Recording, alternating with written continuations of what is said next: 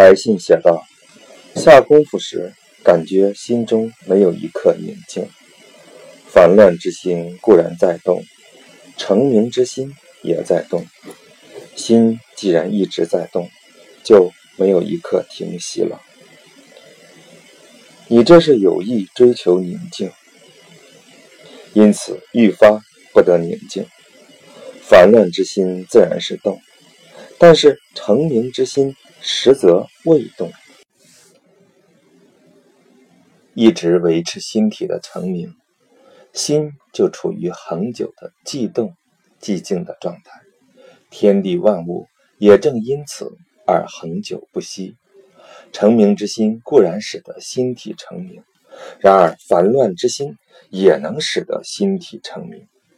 中庸说：“其唯物不二，则其生物不息。”有一瞬的停息，便会灭亡，便不是最为诚挚、没有丝毫止息的学问了。来信写道：“良知也有发端之处，等等。”这或许是你听得不明白。良知就是心的本体，就是在前面提到的恒照。心的本体无所谓发端不发端，即使妄念生出来，良知也依然存在。但人们不知道要存养良知，所以有时会失去它。即使心体昏闭阻塞到了极致。良知也依然光明，只是人们不知要去体察，所以有时会被遮蔽。即便有时会失去良知，但其本体尚在，存养它就行了。即使有时会遮蔽良知，但良知本体还是明白的，只要下体察的功夫就可以了。如果说良知，也有发端之处，就是认为它有时不存在，那就不是良知的本体了。来信写道：“前些日子先生谈到经医，这是不是就是做圣人的功夫？经医的经是就理而言，精神的精是就气而言，理。”是气的调理，气是理的运用。没有调理，则不能运用；没有运用，则无法看到调理。做到了精，就可以精致、明白、专一、神妙、诚挚；做到专一，就可以精致、明白、神妙、诚挚。精和一实则是一回事。只是后世儒者的学说与道家的养生学说各执一偏，无法相互促进。前些日子我说的精一之论，虽然是针对你喜欢存养自己的精神而发的，不过做圣人的功夫，也不外乎此吧。来信写道。元神、元气、元精，必然各有寄托、储存、发生之处，又有真阴之精、真阳之气等等。良知只有一个，就它的妙用而言，称之为神；就它的流动而言，称之为气；就它的凝聚而言，称之为精。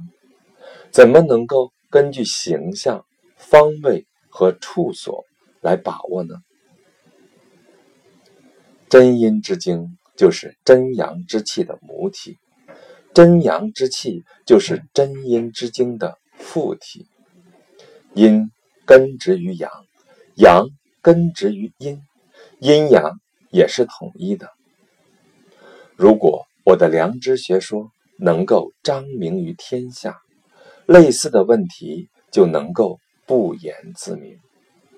如若不然，就像你信中提到的三观、七反、九环之类的说法，还会有无穷无尽的疑问。来信写道：“良知是心的本体，就是所谓性善，就是感情未发出来时的中正，就是寂然不动的本体，就是郭然大公。为何常人一定要经过学习才能达到呢？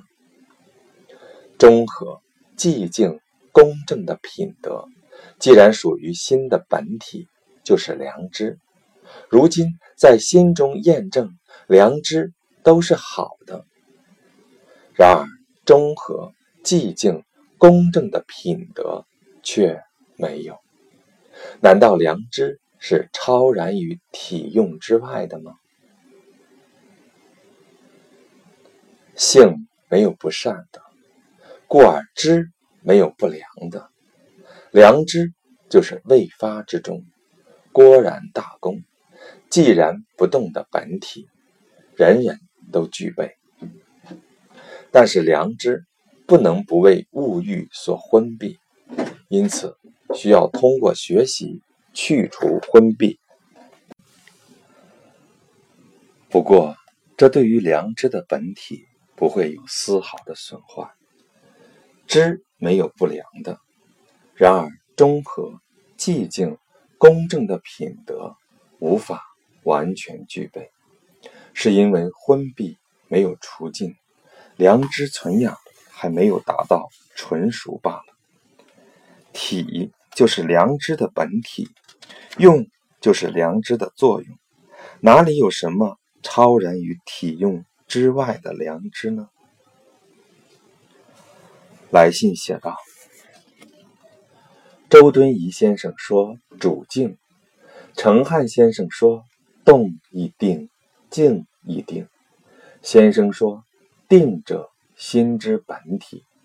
所谓静和定，绝不是不看、不听、不想、不做的意思，而是一定要时常认知、存养、遵从天理的意思。所谓认知、存养、遵从天理，明明就是动，属于已发的范畴。为何？”称之为静呢？为何称之为本体呢？难道这个静和定是贯通心的动静的吗？天理是不动的，时常认知、存养、遵循天理，就是不看、不听、不思、不做的意思。不看。不听、不思、不做，并不是说身如槁木、心如死灰，而是看、听、思、为都专注于天理，没有其他的看、听、思、为，这就是动，却不曾动。程汉先生所说的“动一定，静一定”，是指本体。和作用原本就是统一的意思。来信写道：“人心未发的本体，就是已发之前呢，还是在已发之中，并主导着已发，或者是未发、已发，不分先后内外，浑然一体？如今所说的心之动静，就是事就有事。”无事来说的呢，还是就寂然不动、感应相通来说的呢？亦或是遵循天理、迁就私意来说的？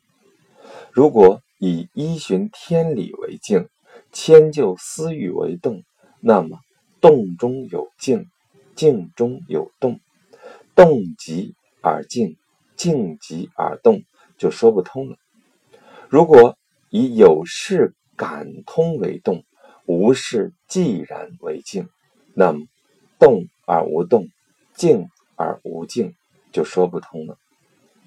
如果说未发在已发之前，静而生动，那么最为诚挚的心体便会有所止息，圣人便要通过功夫才能恢复德行，这又说不通。如果说未发，在已发之中，那么不知道未发、已发都主于静呢，还是未发为静，已发为动呢？或者未发、已发都是无动无静，有动有静呢？请先生赐教。感情未发出来时的中正，就是良知，是没有前后、内外的浑然一体的存在。有事无事可以说是动静，然而良知却不能分为有事无事。既然感通可以说是动静，而良知却不能分为既然感动。动与静是所处的时机。心的本体固然没有动与静的区分，天理不动，动就是私欲。只要依循天理，虽然处于人世万变之中，却也未曾动。迁就私欲，即便心如槁木，也未曾静。动中有静，静中有动，又有什么？好怀疑的，有事实的感通固然可以说是动，然而既然不动的心却也未曾增加；无事实的既然固然可以说是静，然而感通运动的心也未曾减少。动而无动，静而无静，又有什么疑问呢？良知没有前后。内外的差别，浑然一体，那么对至诚有息的怀疑就不用解释了。未发在已发之中，但已发之中未尝还有一个未发存在；已发在未发之中，但未发之中未尝还有一个已发存在。由此可见，其实不能说没有动静。只是不能用动静来区分心体罢了。凡是看古人的言辞，在于用心体察，通晓其意。如果拘泥于文字，那么迷有结矣。这句话就该理解为周朝确实没有移民了。周敦颐“静极而动”的说法。如果不审慎看待，也难免会出错。大概他想要表达的意思是从太极动而生阳，静而生阴说下来的。太极生生不息的道理妙用无穷，但本体却恒定不变。太极的生生不息，就是阴阳的生生不息。在其生生不息之中，就其妙用无穷来说，就是动。阳在此运动中得以产生，而不是运动后才产生阳。在其生生不息之中，就其本体恒定不变来说，就是静。阴在此静止中得以产生，而不是静止后才产生阴。如果真的是静止后才生阴，运动后才生阳，那么阴阳动静就各自分别是不同的物了。阴阳是同一种气，气收缩则为阴，气伸展则为阳，动静是同一个道理。理隐蔽起来就是静，理显现出来就是动。春夏可以说是阳和动，但未尝没有阴和静；秋冬可以说是阴和静，但未必未尝没有阳和动。春夏秋冬变化不息，都可以称之为阳，称之为动；春夏秋冬的常定之态，都可以称之为阴。称之为静。从元、会、运、势、岁、月、日、时到刻、秒、忽、微，全都是如此。所谓动静无端，阴阳无始，这个道理对于通晓大道的人可以默会而知，却无法用语言来表达。穷尽，如果只是拘泥于字句，比拟模仿，那就是所谓《法华经》支配着心转，不是心支配着《法华经》转。来信写道：“我曾经在心中验证过喜、怒、忧、惧等感情的生发。”即便特别动气的时候，只要我心中良知一有觉醒，就会慢慢消解。有时在一开始动气的时候就得到遏制，有时动气到一半了才得到制止，有时却会在事后再后悔。但是良知好像时常在悠闲无事的地方主宰着自己的感情。与喜怒忧惧的感情似乎没有什么关系，这是为什么呢？你明白了这一点，就明白未发之中寂然不动的本体，就能体验到发而终结的平和，感而遂通的妙用了。然而，你却认为良知好像时常在悠闲无事的地方。主宰感情，这话还有毛病。所谓良知，虽然不滞留于喜、怒、忧、惧，然而喜、怒、忧、惧却也不外乎良知。来信写道：“先生昨日讲良知就是照心，我以为良知是心的本体，照心则是人所用的功夫。”是戒慎戒恐的，好比是心思。然而先生却讲戒慎恐惧作为良知，这是为何？能让人戒掉恐惧之心的那个东西，就是良知。来信写道：“先生又说，成名之心是不动的，难道？”是因为遵循天理，所以说它是静的吗？烦乱之心也可以使心体成名，难道是因为良知未尝不在烦乱之心当中，未尝不成名于烦乱之心当中？人的视听言动能够不越过准则，都是天理的作用吗？既然说是烦乱之心。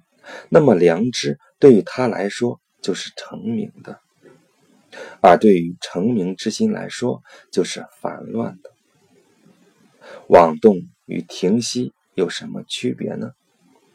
现在把烦乱之心内有成名与用心制成没有停息联系起来，我还有不明白的地方，请先生再次指教。成名之心是不动的，是因为它来自心之本体的自然明觉，所以不曾动。动了便是妄。烦乱之心也可以使心体成名，是因为心之本体的自然明觉未尝不在其中，只是有所动。不动便是照。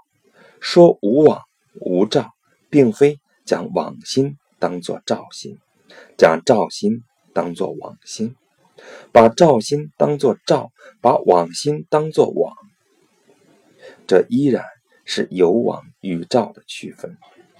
有往与照的区分，就是将心一分为二，把心一分为二，心体便有所停息。没有王与赵的区分，就不会有二心；没有二心，心体。就不会停息。来信写道：“养生的诀窍在于清心寡欲，能清心寡欲，做圣人的功夫也就到位了。然而欲望少了，心自然清净了。清净之心，并不是说要舍弃人世，离群所居以求清净，而是说要使得心中纯粹，都是天理，而没有一丝一毫的私欲。现在想要做这样的功夫，但如果人欲一出现就克制它，这样的话病根并未除去，难免。会克制了这里的私欲，别的私欲又冒出来。如果想要讲各种私欲，在还没有萌生出来的时候就扫除干净，却不知从何下手，这样只会使得自己心中不得清净。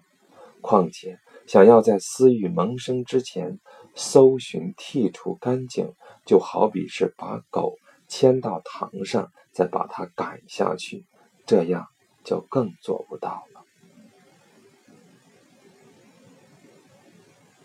务必要使自己心中纯粹都是天理，没有一丝一毫的私欲，才能算作是做圣人的功夫。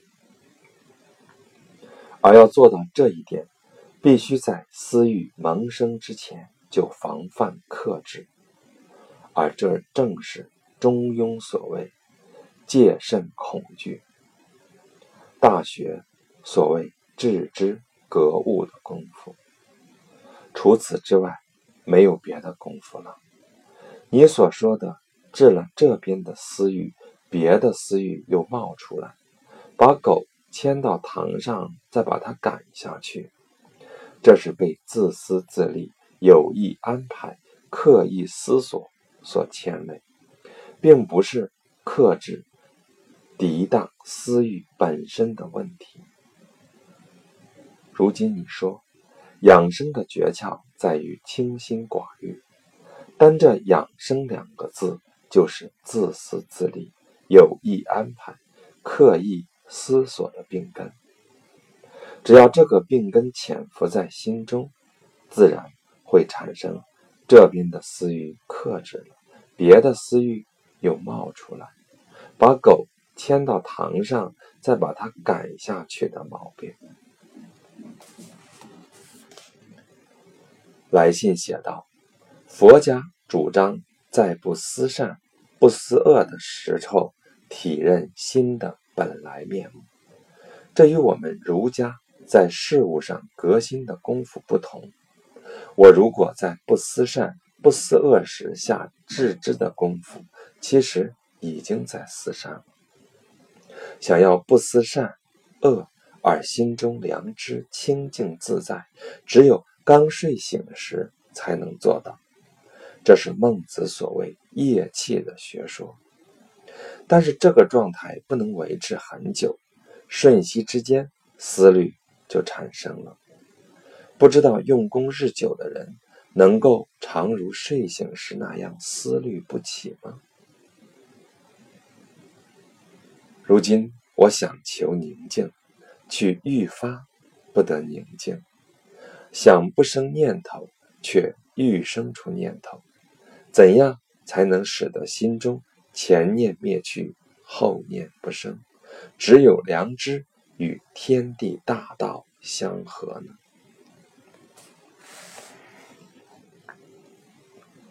不思善，不思恶时，体认本来面目。这是佛家为了让人认识本来面目而设立的方便法门。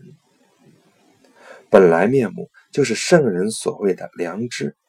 如今既然能明白体认良知，就不需要这么说了。随物而格，便是致知的功夫。就像佛家所说，常星星，也只是时常存养本来面目而已。佛儒两家的功夫大体相似，但佛家有个自私自利的心，所以有不思善、不思恶时用致知之功，则以摄于思善的毛病。孟子说：“业气。”也只是为了给失去良心的人指出一个良心萌动之处，使他能够从此将良心培养起来。如今已然能清楚明白的知道良知，时常用致知的功夫，便不需要说业气。否则，就好比得了兔子还去看看树桩，便会再次丢失兔子。欲求宁静，欲念无声，这正是自私自利、刻意追求的毛病。寡念于生，于不宁静。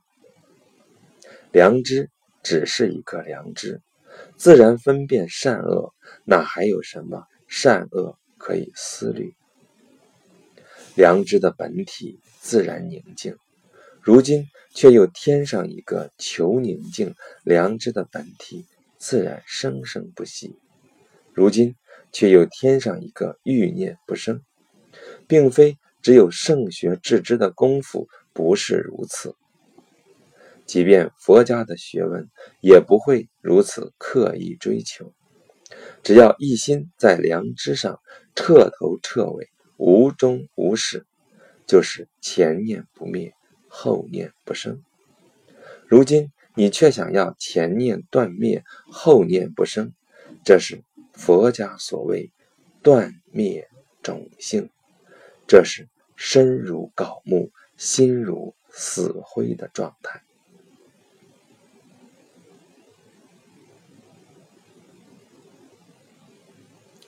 来信写道：“佛家还有常提念头的说法，这就好比是孟子所说的‘必有事’，先生所说的‘致良知’吗？也就是常星星、常记得、常知道、常存养的意思吗？在提起这个念头的时候，事物来到面前，一定有恰当的应对方法。”但恐怕这个念头提起的时候少，放下的时候多，那样功夫便有中断。况且念头的丧失，大多是因为私欲和外在的气而发动所造成的。要突然惊醒后才能提起来，放下还未提起之前，人心昏暗杂乱，且常常不自觉。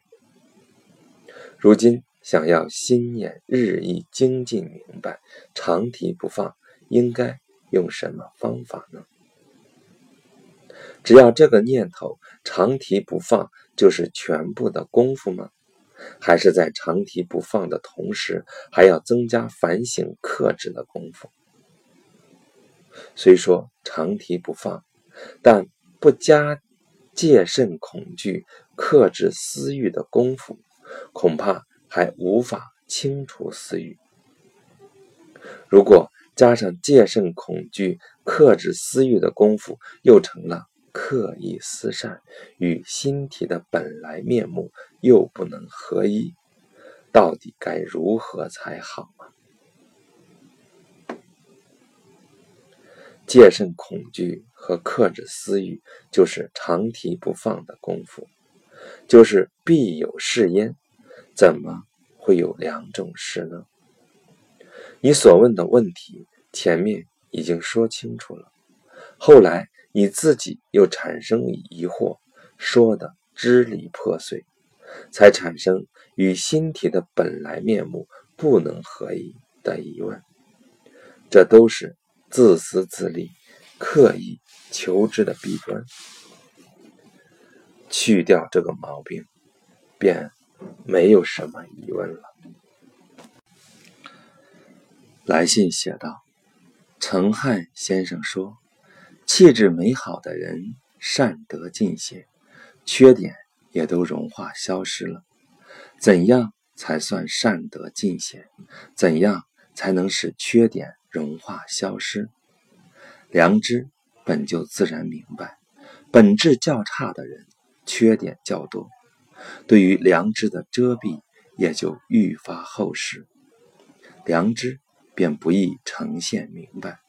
本质较好的人，缺点较少，没有太多的遮蔽，稍加置之的功夫，良知就能经营透彻。一点点毛病，就好比汤中漂浮的雪花，怎能遮蔽良知呢？这本来不难明白。你之所以有疑问，想来是因为这个名字的意思不清楚。这也是你有急切的心思所致。以前我和你曾当面讨论过“明善”的含义，“明”则诚意，并非像朱熹等人对“明善”的解释那样肤浅。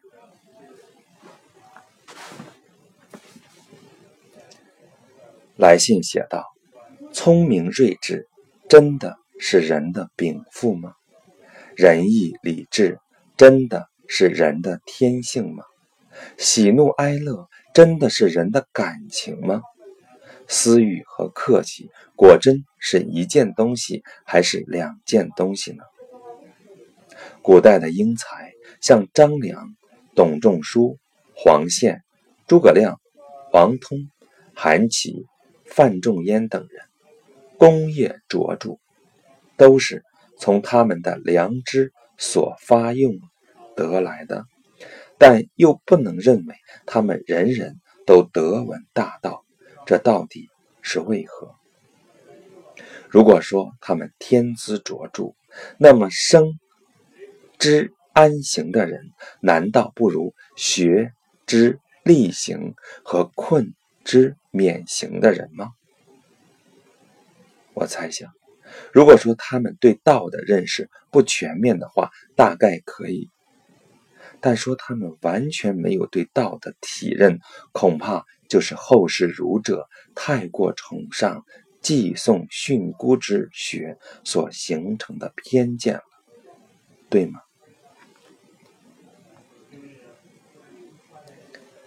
性只有一个。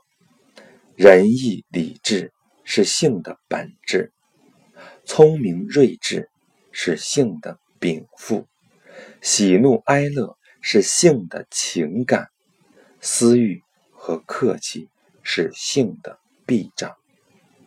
本质有清浊之分，所以情感有过与不及的差异。弊障有浅和深的不同，私欲和客气。是一种毛病伴随的两种痛苦，并非两种事物。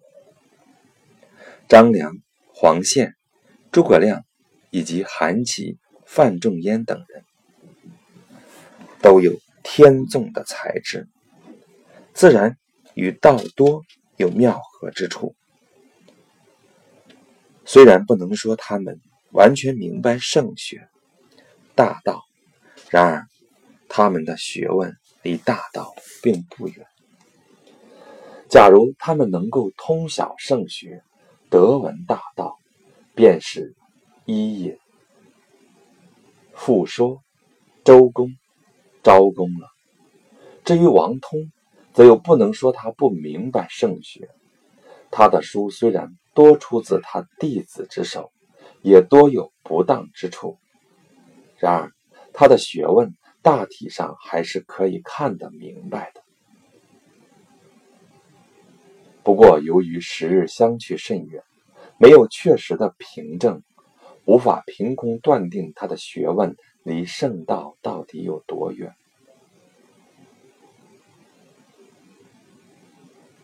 良知即是道，良知自在人心，无论是圣贤还是常人，都是如此。如果没有物欲的牵累蒙蔽，只是依循良知的发用流行去行事，便无往而非道。但是常人大都为物欲所牵累蒙蔽，无法依循良知。像上面谈到的那几位，天生的资质清纯明白，物欲牵累较少。良知发用流行之处自然较多，自然离道不远。学就是学习如何依循良知。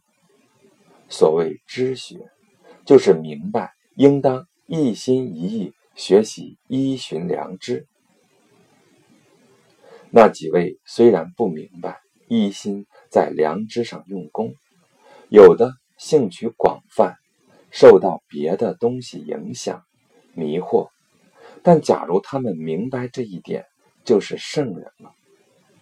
后世的儒者曾认为，他们几个全凭天生的才智才能建功立业，恐怕是不查明事情原委的说法。这样评价他们并不过分。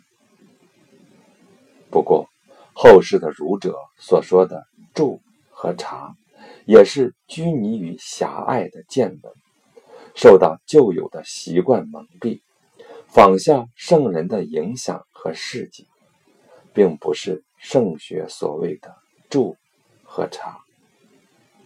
自己还没弄清楚，如何能够使别人？通达明白呢。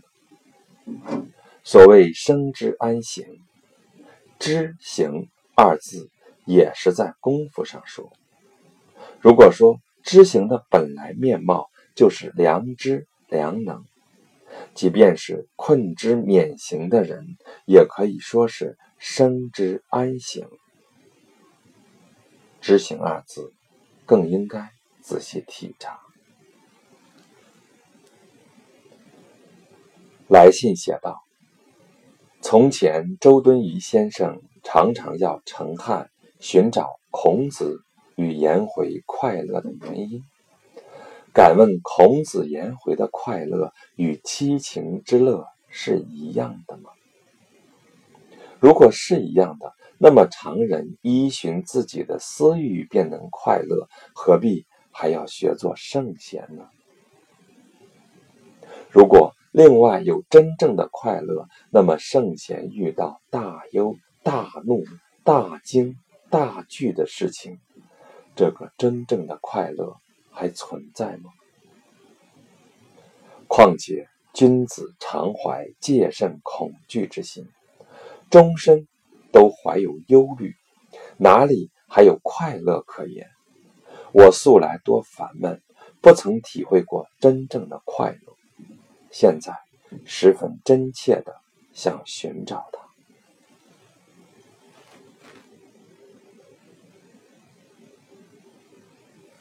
孔子、颜回的快乐是心的本体，虽然不同于七情之乐，但也不外乎七情之乐。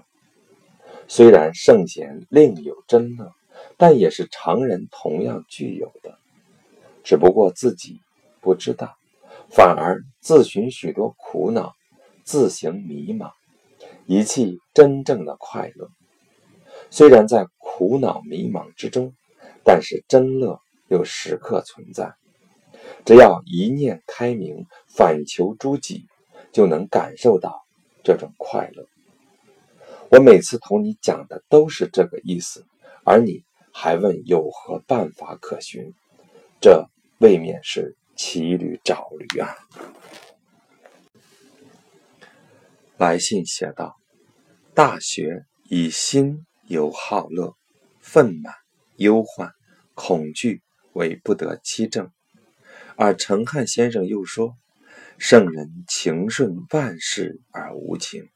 所谓有情，传习录曾以逆疾为比喻，十分精辟。”如果像程汉先生所说，那么圣人之情不是产生于心，而是产生于物了。这是什么意思？况且受到事物的感发而相应的产生内在的感情，其中的是是非非才得以格正。如果没有感受到事物时，说有情。则情还未显现，说无情，却像是病根一般潜伏着。有情与无情之间，怎样才能实现自己的良知呢？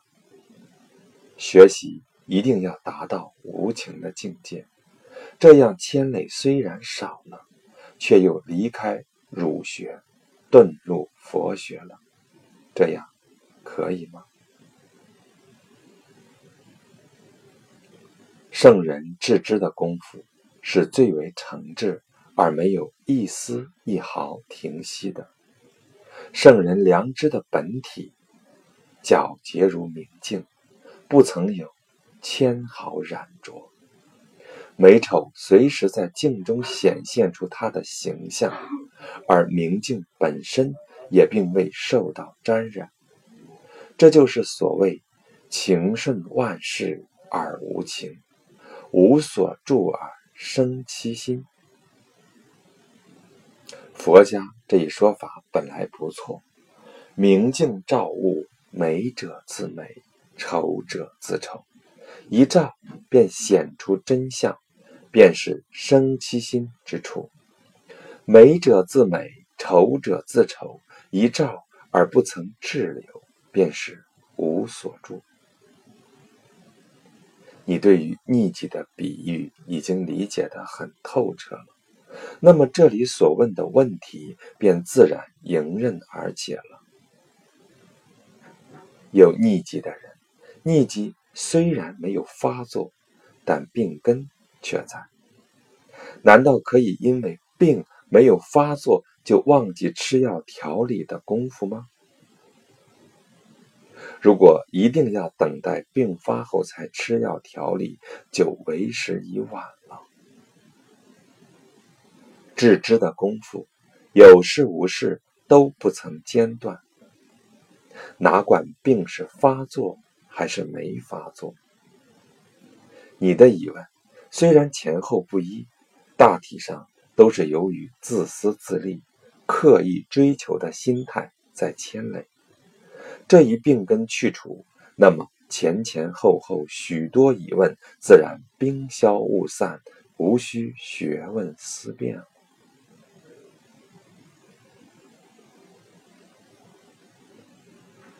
达路成的信公开后，读者都很高兴。认为陆程善于提问，先生善于回答，内容都是过去没有听到过的。